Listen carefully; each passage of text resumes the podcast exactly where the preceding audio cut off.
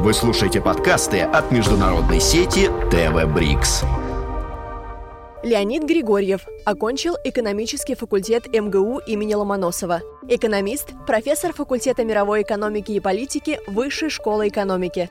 Главный советник руководителя аналитического центра при правительстве Российской Федерации. Член Национального академического совета по БРИКС. Изучает развитие мировой и российской экономики, деловые циклы, мировую энергетику, проблемы социальной структуры и интересов среднего класса и элит. Автор работы «Трудный процесс трансформации Бразилии в 21 веке». Добрый день, Леонид Маркович. Рада видеть вас в нашей студии. А, сегодня поговорим о Бразилии. И первый вопрос, конечно, а что русский человек должен знать об этой стране? Что надо знать о Бразилии? Первое. Она португальская колония, не испанская потому что португальцы надули испанцев, и в 1494 году, представляете, как давно надули, сразу после открытия, в процессе вот открытия Колумба, они разделили по меридиану Атлантический океан. Что туда, в Америку, на запад отписали испанцам, а на восток Брази... э, португальцам. Но кусочек Бразилии, который выступает в Атлантический океан, они, они сделали так э, э, линию, что он остался у португальцев. Припрятали. Да, это 90 а в 1500 году вдруг Кабрал открывает Бразилию. И это получается э, португальская колония. Ну, португальская другая немножко культура, там не убивают быков на кориде, там все очень мягко. Когда в, в 1600-х годах голландцы пытались отнять у португальцев колонии, они отняли Индонезию, но не сумели в Бразилии. В Бразилии, э, в Ресифе высадился голландский десант. А кто оборонялся? Немножко португальцев, другие иностранцы и рабы. Вместе защищались от чужаков-протестантов. Вот э, это колоссальная страна. Там не было избиения индейцев такого. Но там было редкое население, и туда было перенесено колоссальное количество людей но прежде всего рабов. Ну, португальцы сами из Африки переселяли а, африканцев. Плюс там есть русские, а, японцы туда переселили бедных, потому что там рис, и они с удовольствием поехали на большие плантации риса. Там много народу, на юге в основном. Страна страшно неравномерно развита. Север, северо-восток вообще очень бедный. Юг промышленно развитый. Вот там Сан-Паулу 10 там, миллионов, это типа Чикаго или там Москвы, так что не столица. А, и у них а, в начале XIX века Бразилия отделяется от Португалии практически во время наполеоновских дел. А одна линия Браганца остается португальскими королями, а их а кузены становятся императорами Бразилии. И рабство они отменили только в 1891 году. Вот это принципиально важно. Оттуда фавелы. Без этого не понять нынешний коронавирус потому что, а, ну, естественно, освободившиеся африканские рабы, там было мягкое достаточно рабство, там любопытно, это, это, кстати, видно и по их сериалам, что это все-таки не, не те злодеяния, которые даже про наш крепостной пишут. Но а, у них, знаете, что было? Сейчас перестали делать сувениры, но у меня еще есть, представь себе большую английскую булавку, на которой навешаны маленькие серебряные там какой-то музыкальный инструмент, какой-то кушинчик и так далее. Это было что-то вроде наград за хорошую работу и поведение. Выдавали, значит, на плантациях. Это рабам? Да. Угу. Вот, ну, по, вот в начале 90-х это торговалось на, во всех лавках, теперь исчезло. Но в испанских колониях, наверное, не было такого. Нет, нет, нет, нет вообще нигде не было. Это чисто, чисто португальское, бразильское. А, потом, значит, и э, когда Бразилия там конца 19, ну там 100 лет, 100 с чем лет назад, была страной, где формально они были э, одна страна, у них была одна большая война с Парагваем общая. Парагвайцы на всех напали, значит, и Уругвай, Аргентина и Бразилия нанесли им страшное поражение, это где-то в районе 1850-х, 60-х годов. Ужасная была тяжелая война для всех. Но это было единственное, что вот такое там у них было. А так, в принципе, там все-таки очень мирное место. Масса места. Масса места. И сформировались огромные латифундии. Сахар, кофе, потом э, продовольствие. И, и э, Бразилия сейчас, она после США, по-моему, по экспорту зерна то есть она входит в тройку вообще экспортеров всякого, всякого зерна, плюс, а с сахарным тростником и прочим это крупнейшее. Причем там потрясающе высокоразвитое э, сельское хозяйство. Это называется precision agriculture. То есть они сажают по компьютеру. Нам не снилось пока это такая. Это, то есть они впереди вообще действительно планеты всей. Там, То есть там у них э, цифровизация прошла, да? В а латифундии вот эти, они выжили, их не поделили, удержали. И вот эти магнаты, они, они остаются до сих пор 200 лет элитой. Вот. Что они еще э, производят интересного, такого, чего, кстати, мы не очень умеем делать? Они производят морские бурильные платформы. А, у них вот есть целый ряд э, научных так сказать, областей, где они себя хорошо чувствуют. И они одна из немногих стран, которые кроме США, Европы и нас, они производят самолеты, они и канадцы. Чудесная, интересная страна со своей литературой, со своей наукой, со своим видением мира, чрезвычайно мирная, участвовавшая, так сказать, как-то минимально в войне. Эм, они гордятся своей дипломатией. Есть история успехов бразильской дипломатии, в, так сказать, в, в так сказать. Вот. То есть они так похожи на нас характером, а, неравенством, расстояниями. Мы друг друга замечательно понимаем, то есть вообще никаких нету барьеров. Но, они совершенно, но, но у них совершенно другая мирная история, без войн. И у них был гражданский конфликт в 30-е годы, были движения лейтенантов, тенетистов, ну, левые какие-то. Но она тоже была не столь, так сказать, страшная, как это все в Европе вообще было, и у нас особенно. Поэтому а, я считаю, что вот э, последняя работа, которую мы сейчас сделали, она имеет принципиальное значение. Как рядом с нами параллельно идет трансформация экономики, социальной структуры в стране, которая очень похожа, но она совершенно при этом другая. Только момент такой, мы тратились э, там, на протяжении всей своей истории тратились э, на военную мощь. Да. Они не тратились. Да. То есть они, а на экономическом уровне мы примерно на одном и том же. Тогда нет, нет, куда мы, пошли? Мы, мы, мы, мы по развитию, мы по развитию. Тем более. Тогда куда они дели все деньги со своих этих плантаций? Почему ну, во-первых, это не были уж такие большие деньги, учтите. Во-вторых, это было все у латифундистов. А вот неравенство в Бразилии колоссальное совершенно социальное. И э, по регионам. Север бедный, юг богатый и э, социальная очень высокая. То есть э, мы менее э, неравномерные, как ни парадоксально, ну если мерить не одним процентом, а так широкие, они более, у них больше неравенства, а у них человек, понимаете, я, я думаю, что с латифунди они летают на самолетах. Ну, так, интуитивно. Ну, скорее всего. Вот, поэтому, конечно, это, у них не было социализма и не было массового там образования и так далее. Э, поэтому э, у них процентов 40 населения с плохим образованием. В этом смысле контрасты гораздо больше и региональные, и социальные, чем у нас. Ну и по ВВП на душу, по, если считать по паритетам, ну то есть на, по нормальному, у нас раз в полтора повыше, наверное. Они очень хорошо подросли в 2000-х годах при президенте Луле. И вот тут для перехода к современным делам у нас есть что выдающийся повод для встречи. Министр отменил приговор э, Луда Сильве. Будет Ваш... баллотироваться, думаете? Он, это еще не точно, там еще какие-то процедуры. Приговор тот отменен. А, то есть его отвязали от Лава Джата, от, от этой автомойки, от отмыва денег Петробраза. То есть его дело к тому не относится. И тогда снимается основные к нему претензии, что он как-то с этим, он действительно как-то с этим не связан. А пойдут за него голосовать, как думаете? Ну, если он может не выиграть, ага. но он выиграл два раза, получив совершенно феноменальные результаты. У него было больше 61%. Это столько, сколько у Рузвельта было в процентах от населения. Но он же большую роль сыграл. Э, два срока. Он очень много сделал за это время. Вот теперь что он сделал? Перед ним был президент Кардоса, который вроде бы закончил с диктатурами, начал кучу социальных программ.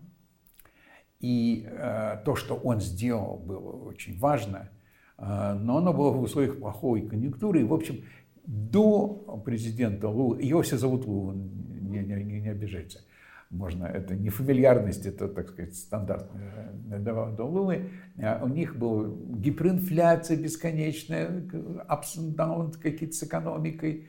Ну, диктатуры закончились до него. То есть он пришел в очень удачный момент, э, когда 2003-2008 год, вы помните, был рост цен, но ведь не только на нефть, которая у нас пошла, а это же было и на все продовольствие их экспортное. Вот. И вот у них были большие экспортные доходы в это время. И он сделал фантастическую вещь, вот, которую главное, которую, ну, чтобы все понимали, он придумал скользящую минималь... ну, минимальную зарплату во всех мире есть какая-то. Она в основном рассчитана ну, на то, чтобы ну, как-то минимально поднять бедных. Угу. Все. А он ее ухитрился как-то сделать. И страна это могла заплатить, потому что и государство имело деньги, и бизнес имел деньги. Он ее поднял повыше. А, и она довольно устойчиво росла в течение там, 10 лет. А в бедной стране неожиданно у тебя появляются деньги, ты покупаешь импортный телевизор. Фах, как, как у нас сказали бы. То есть вот это элемент престижа. Но главное, что поскольку это был не год, не два, а добр... у него только 8 лет, плюс следующее президентство еще 4 года. То есть 10-12 лет при хорошей конъюнктуре. Но за это время люди же отоварились. Потом они, они разогнулись, они почувствовали себя Э, так сказать, успешными людьми, причем это миллионы. Есть э, в статье там таблицы, у них примерно 30 процентов населения переехало из нижней категории в какую-то там нижнюю среднюю. То есть формально можно говорить о том, что страна победила бедность? Страна там осталась, там, она переместила, то есть если бедность была больше половины, то осталось там четверть, тридцать. То есть нижние категории по их стандартам потому что все стандарты бедности национальные, были 55, а осталось там 25-30. И это за 10 лет. Это очень быстро. Они не успели дойти до, железного, э, до желез, э, жилищного строительства, у них, конечно, отставание. И они вот только собрались, и дальше пошел кризис, и не успели. Вот где-то 14-17 год. Вот, что случилось, что пошло не так у них? Пошло не так три вещи. Одна на совести гражданского общества, а две вещи пошли не так на стороне, одна внешняя, одна правительственная, одна на обществе. Как бы виноваты все. Но внешний шок – это падение цен после э, кризиса 2008 года и особенно где-то в 2014-2015 году. То есть, когда у вас внешний шок и падают доходы, вы не можете продолжать. Соответственно, девальвация и э, безработица, там начались эти проблемы. Одновременно по инерции уже при президенте Дельме Рюссе а они продолжали ну, брать в долг, они продолжали пытаться поддерживать такой же уровень благосостояния а, и, и набрали а, в долг. Все эти зарплаты вот эти небольшие, нужно же было отдавать? Они продал... Нет, они их продолжали платить, они их Но увеличивали. за счет долга уже. И плюс у них были там у них неудачная пенсионная система, слишком шикарная для них. То есть они влетели в жуткие долги, и эти долги правительственные. И эти долги, э, бюджетные дефициты закрывались вообще портфельным иностранным капиталом, а, а подскочили ставки, они стали накручиваться сами собой. Они влетели в, бюджет, в тяжелейший бюджетный кризис. Это то, чего вот наши побаиваются на денежной власти и обходят. После 98 -го года мы вот это... А у них это произошло вот где-то в 2014-2017 году. Ошибки правительства это э, налицо, потому что нельзя было продолжать. Надо было сказать, ну нет, все, ребят, ну вот но, в смысле, набирать деньги в долг вот так, который накроется, было нельзя. То есть то, что делается сейчас при президенте Темере и Бальсонара, это вот это бюджетные всякие зажимы, реформы, пенсионные, вот это надо было тогда, наверное, начинать. Что касается гражданского общества. Средний класс после 10 лет, 12 лет некоторой сытости превратился э, в гражданское общество, которое захотело образов... более качественного образования, более широкого. Там действительно есть проблемы здравоохранения, городского транспорта. Они захотели государственных услуг хороших угу. и, и, чтобы, и чтобы без коррупции. Получили? А, ну, а там в это время как раз появился коррупционный скандал, по поводу которого начались суды и э, отстранили от власти э, президента, второго судили. Но вот теперь как выясняется, теперь тот приговор снят. А для бразильцев Лула это народный герой или нет? А, вы знаете, там достаточно парализовано общество, и традиционные слои э, э, вот тогда, прежде всего, элиты отодвинуты, они хотели вернуться назад. Они не отрицали, они не собирались отменять его достижения, но они хотели вернуться к власти, естественно, там по целому ряду естественных соображений. Это как-то так традиционная игра во всем мире. Хочу назад к власти, надолго. Но, конечно, для тех, для значительной части бедняков, кто встали на ноги, он, конечно, национальный герой. Для Бразилии это очень тяжелый сейчас период, потому что этот кризис. У них, они легко проскочили кризис 8-9 года по сравнению со всеми относительно. Кризис 15-17 был, они только вышли два года, и тут коронавирус. Значит, конечно, президенту Больсонaro не повезло, но в этих условиях такого рецессии, такого кризиса, эти президенты во многих странах становятся, я сказал, что наш, может быть, их переименовать, звать их Ной. Ной, там, Больсонaro, Ноль, Макрон, Ноль, э, Меркель там, и так далее. В том смысле, что в этой ситуации они должны помогать бедным и так далее. И меры правительства Больсонaro вот 2020 года, он раздавал коронаваучеры то есть, в сущности, он делал очень вещи похожие, там, э, что делала партия труда. Вот. То есть он там три месяца, там как несколько сот долларов, ну, довольно большие деньги. Но сейчас они тогда, вот в 13 по-моему, в 14 году, они тогда приняли закон с ограничением государственных расходов.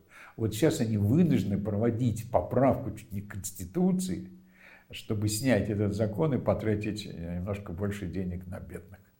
То есть они вынуждены все равно, вот они пытались оздоровить финансы, и тут коронавирус э, снес это все. Речь идет больше про здравоохранение сейчас в условиях нет, коронавируса нет, или? Нет, это нет, нет, нет. Это здравоохранение во всем мире это следующий этап. Вы не можете посреди кризиса ничего изменить, потому что вы все, все лежат, как говорится. Угу. В Бразилии фавелы, конечно, очень пострадали, это понятно. А, вот. Э, нет, это просто выдача там, миллионам людей некто, помощи, ну, примерно как американцы делали, мы делали что-то похожее. Ну, просто Европа и мы помогали больше бизнесу устоять, а, а США и Бразилия это вот просто, просто наличные деньги, чтобы как-то перетащить. Бразилия, а чем она живет сейчас? И приходят ли иностранные компании делать бизнес э, в эту страну? Страна стоит на колоссальном экспорте продовольствия. Плюс они, э, чемпион, одни из чемпионов мира по строительству э, этих гидроэлектростанций. Причем они какой-то придумали метод, чтобы заливать меньше территории и так далее. Плюс они, э, как я уже говорил, производят и самолеты, они много чего производят. И плюс у них экспорт этанола, вот этого биотепливого, так, с какими-то страшными над, надбавками, он в США идет в огромном количестве. А вот, поэтому у них э, по объему-то экспорт никогда не пострадает, а вот вопрос цены. Поэтому а базисный доход, конечно, не зависит от вот этого. То есть мы, у нас там нефть, там у Чили медь, там у каждого свое, а у них э, продовольствие. Но, что касается э, участия в БРИКСе, но, понимаете, у них своя жизнь, они гораздо больше похожи, у них внутри БРИКСа есть еще отдельно такой треугольничек, это Индия, Южная Африка, Бразилия. Вот на уровне там коммерции, они гораздо ближе по уровню развития, по типу. По уровню развития в среднем Бразилия с Южной Африкой примерно на одном уровне. Индия послабее, потом Китай, потом мы по, ну, по, по на душ населения. Вот, поэтому э, у нас все-таки очень разные э, экономики, э, все-таки разные экономики. Вот. Но... А вот что Бразилии дает это членство в БРИКС? Вы знаете, э, членство в БРИКС не являлось никогда каким-то таким, знаете, такой дележкой такой, знаете, вот взяли, что-то схватили, поделили по-другому. А, у Китая там свои там стратегические планы, это а, часть его мира, но у него свои сложные отношения с Индией, там, понимаете, ну, в БРИКСе тоже, тоже они присутствуют. А Бразилия, для Бразилии БРИКС был частью выхода из большой, такая латиноамериканская страна, занята своей жизнью, вот, ну, ну, такая очень большая, и э, когда на карту смотришь, что кажется, что они должны быть такие очень с претензией на что-то. Они нормальные люди абсолютно. Счастливые, нормальные люди. Просто можно позавидовать. А вот какое место занимает Бразилия сейчас на вот, мировой арене? Вот, вот, вот, это, вот это э, вопрос, на который, как ни странно, очень трудно ответить. Потому что, с одной стороны, по впечатлению, говорю, по ее масштабам, она должна быть как-то на особенном каком-то счету. Ну, вот большие-то они большие, но они просто такие хорошие. Что им просто не нужно, эта борьба не нужна? Нет, они участвуют во всем. Они, они очень много делают во всяких латиноамериканских делах. Они влиятельная страна в Латинской Америке. Но я как-то не видел, чтобы они участвовали, влезали в какие-то дела на других континентах. Просто, может, потому что они в военные дела не влезают, поэтому они остаются они в военные немножко... дела не влезают. Но они в склоки в чужие не влезают. Они, они спокойно себя э, ведут. Честно говоря, уровень споко... при том, что у них, говорю, равенство, не равенство колоссальное. Ну, фавел это вообще же отдельная история. Вы понимаете, как это устроено? На холмах живут э, состоятельные люди, а в, в распадке между гор фавелы. Ну, там есть автобус, вода, телефон, э, электричество и интернет. Но, как говорят, э, если вы поговорите с гидом в Рио-де-Жанейро, он вам скажет, что человек из фавелы, если он идет по улице города поверху, то они его узнают сразу, просто по тому, как он двигается. То есть, они, то есть это совсем разные миры. Там есть фавела на полмиллиона людей. Это же не, не, не, не, не какие-то на обочине. Вот, там совершенно другая жизнь. Вот, и, конечно, у них потенциально бедная часть населения значительно. Это большой такой тормоз в целом. И им надо у них им надо придется вложить огромные деньги в образование в несколько поколений Э, в тех регионах, в бедных регионах на севере, северо-востоке и в фавелах, чтобы выровнять население. Вот это, это же идет через образование и работу. Вот это целая проблема. Это, целая проблема. это проекция, да, на несколько поколений получается. Это, да, ну и это очень трудно сделать. Это очень трудно сделать, потому что вы должны одновременно... Вы не можете прийти в семью и сказать, вот мы детей будем учить, а вас нет. Ну как? А а как платить, а как кормить, а как э, что это. Нет, выход из э, бедности, которая э, и еще носит такой компактный территориальный характер, это очень трудное дело. А если а, говорить о будущем страны, вот ближайшие там 10-20 лет, что ее ждет? Я думаю, что им надо, им надо будет, значит, многое будет зависеть, как говорится, от ближайших двух лет. Потому что у них один из самых высоких, значит, одна из самых суровых пандемий в мире. Им надо как-то это преодолеть. Поэтому им, первое, конечно, надо здесь преодолеть. Во-вторых, им надо будет в 2022 году выбрать президента. А вот есть ли у Бразилии шанс э, все-таки поменять эту позицию свою, э, такого спокойствия на международной арене и выйти... А вот для этого нужен внутренний драйв.